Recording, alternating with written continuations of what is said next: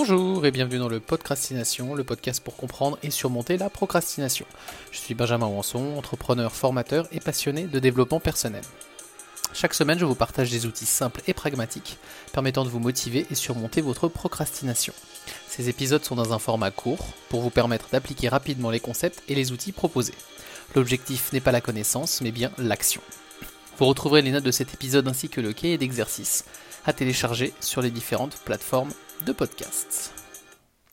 Alors, dans ce 17e épisode de la deuxième partie consacrée au time blocking, on va voir comment mieux gérer notre répartition du temps avec un exercice très simple et complémentaire avec l'épisode précédent.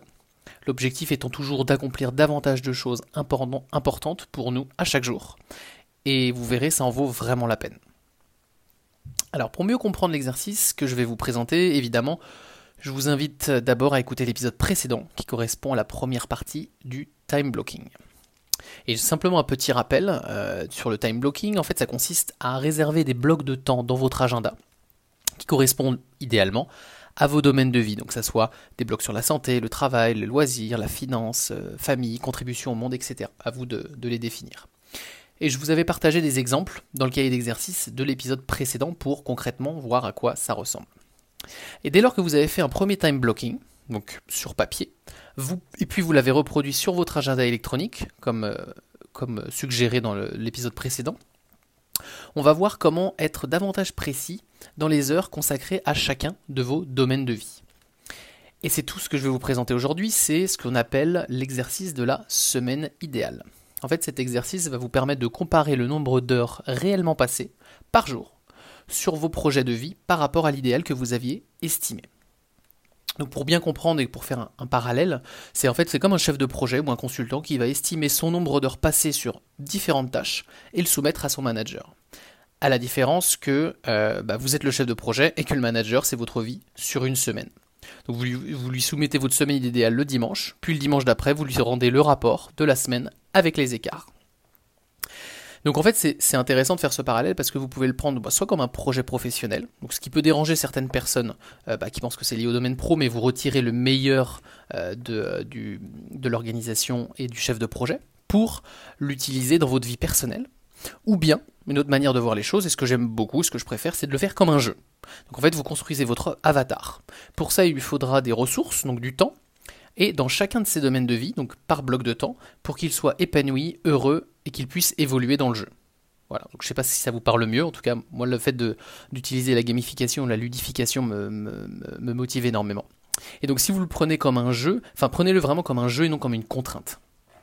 Et surtout, soyez créatif, essayez de, de, de, faire du, comme je l'explique souvent, du test and learn, parce qu'il n'y a pas de limite à votre créativité tant que ça vous apporte de la satisfaction.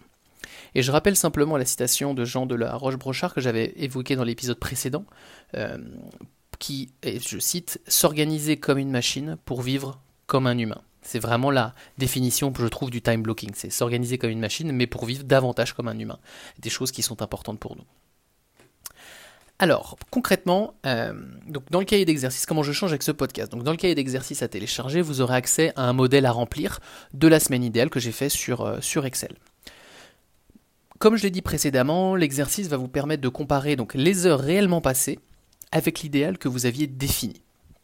Donc, comme euh, cet exercice effectivement est un, complément du time blocking qu'on a vu dans l'épisode précédent et, idéalement à faire chaque dimanche pour préparer votre semaine.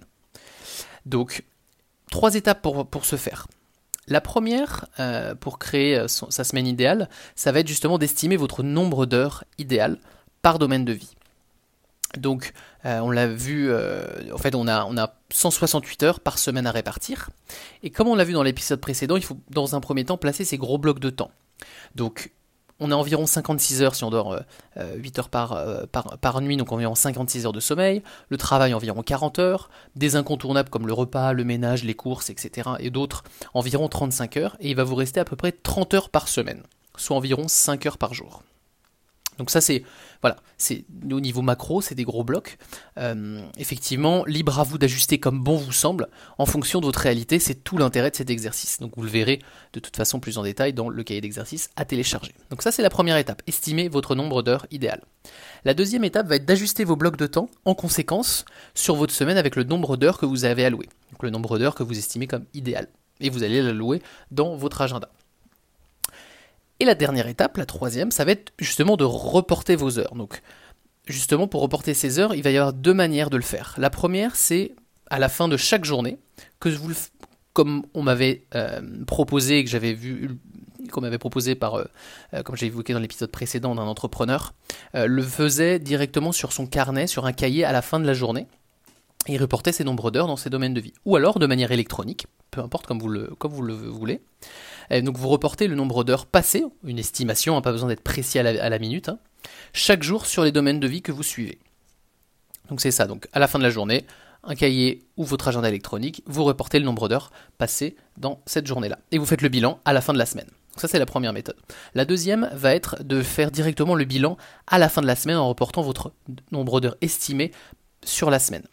Donc même si cela est moins précis, ça va vous demander moins d'efforts. Donc encore une fois, c'est à vous de voir, soit à la fin de chaque journée, soit euh, tous les dimanches, donc à la fin de la semaine.